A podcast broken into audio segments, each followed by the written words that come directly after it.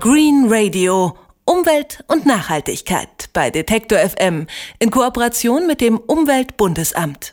Die Energie von Flüssen wird schon seit Jahrhunderten genutzt, zum Beispiel um Getreide zu mahlen. Auch Wasserkraftwerke für elektrischen Strom gibt es ja an Flüssen schon lange. Meist wird das Wasser dafür aufwendig gestaut. Der Fluss kann also nicht mehr natürlich fließen. Ein österreichisches Unternehmen will jetzt eine einfachere und flexiblere Methode gefunden haben, um Strom aus Wasserkraft zu erzeugen, nämlich schwimmende Strombojen. Hendrik Kirchhoff hat mit dem Erfinder dieser Bojen gesprochen. Die Strombojen sehen aus wie schwimmende Düsentriebwerke aus Stahl. Elf Meter lang, fünf Meter breit, drei Meter hoch. Drinnen ist ein Rotor mit zwei Flügeln, zweieinhalb Meter im Durchmesser. Das Wasser fließt durch die Boje hindurch und treibt den Rotor an. Der wiederum erzeugt über einen Generator den Strom. Die Boje ist am Grund mit einem Seil befestigt. Der größte Teil bleibt unter Wasser. Heraus ragt nur eine gelbe Finne sagt ihr Erfinder Fritz Mondl. Das ist ein so ein fahneartiges Ding. Die Schifffahrt verlangt es also in Gelb zu machen, um nicht äh, verwechselt zu werden mit den roten und grünen Begrenzungsbojen. Man sieht jedenfalls von dem, was über Wasser ist, erheblich weniger als von dem, was zum Beispiel eine Schifffahrtsboje ausmacht. Mehr als zweieinhalb Jahre haben Mondel und seine Geschäftspartner auf die behördliche Genehmigung gewartet. Im August konnten sie dann endlich ihre ersten beiden öffentlichen Strombojenparks in Angriff nehmen. Sie entstehen in der Wachau in Niederösterreich, westlich von Wien. Denn hier fließt die Donau schnell genug für die Strombojen, sagt Mondl. Ist ein eigentlich als Gebirgsfluss klassifiziertes Gewässer. Das heißt also, es hat entsprechendes Gefälle und auch natürlich Strömung. Das ist wichtig.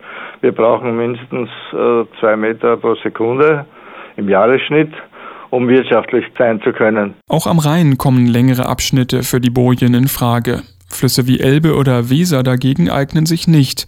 Sie sind an zu vielen Stellen aufgestaut und verlangsamt, etwa für klassische Wasserkraftwerke oder Schleusen. Insgesamt sieht Mondel europaweit ein Potenzial von bis zu 50.000 Strombojen, auf anderen Kontinenten sogar noch mehr. Entlang des Äquators selbstverständlich oder auch in Nordamerika äh, und in Asien gibt es also jede Menge herrliche große Flüsse, wo man uns sogar noch dringender brauchen wird, wahrscheinlich als hier in Europa. Die Idee zu den Strombojen hatte der Grafiker und Industriedesigner Mondl beim Paddeln. Heute, zehn Jahre später, hat sein Unternehmen Aqualibre die Bojen bis zur Marktreife entwickelt. Der große Vorteil etwa gegenüber Windrädern ist, dass die Bojen rund um die Uhr Strom erzeugen. Das größte Modell soll pro Jahr bis zu 350.000 Kilowattstunden liefern.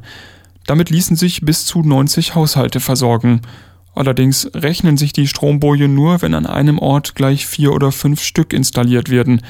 Das hängt mit den Kosten zusammen, die beim Aufbau entstehen. Zum Beispiel die Ankerbohrer und Anker selbst, Kabel, äh, das Vergraben der Kabel, die Netzeinspeisung, der Transformator wahrscheinlich, äh, alle diese Sachen sind für eine einzige Stromboje für die Wirtschaftlichkeit eindeutig zu viel. Also versucht man mehrere äh, zusammenzuhängen. Damit äh, lässt sich also auf jeden Fall schon Strom erzeugen, der also jedenfalls wettbewerbsfähig ist. Im Gegensatz zu anderen Wasserkraftwerken greifen die Strombojen viel weniger in die Landschaft ein.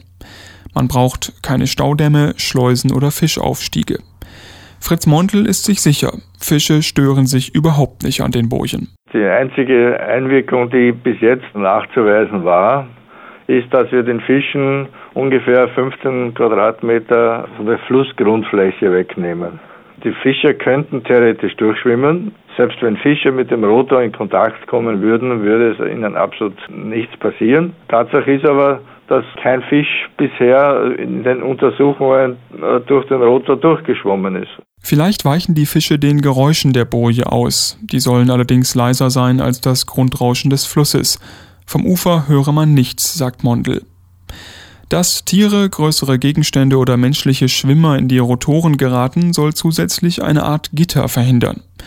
Gleichzeitig soll es das Innere der Boje bei Hochwasser vor Schäden schützen. Wir haben also Fließgeschwindigkeiten bis zu sechs Meter in der Sekunde bei Hochwasser. Und da treten also Kräfte von gigantischem Ausmaß auf. Es könnte sein, dass irgendwas tatsächlich an die Stromboje anschwimmt. Ein großer, schwerer Gegenstand, wie zum Beispiel ein Baum oder ein Baucontainer, ist alles schon da gewesen. Die Bojen und ihre Befestigung hielten so etwas aus, sagt Mondel. Müssen sie auch, denn insgesamt erwartet seine Firma Aqualibre für die Bojen eine Lebensdauer von 25 Jahren. Nach etwa 13 Jahren sollen sich die Investitionen für einen Park rechnen. Wie lange die schwimmenden Kraftwerke tatsächlich halten werden, lässt sich nicht mit letzter Sicherheit sagen. Aber mehrere Jahre Testbetrieb haben sie immerhin schon schadlos überstanden.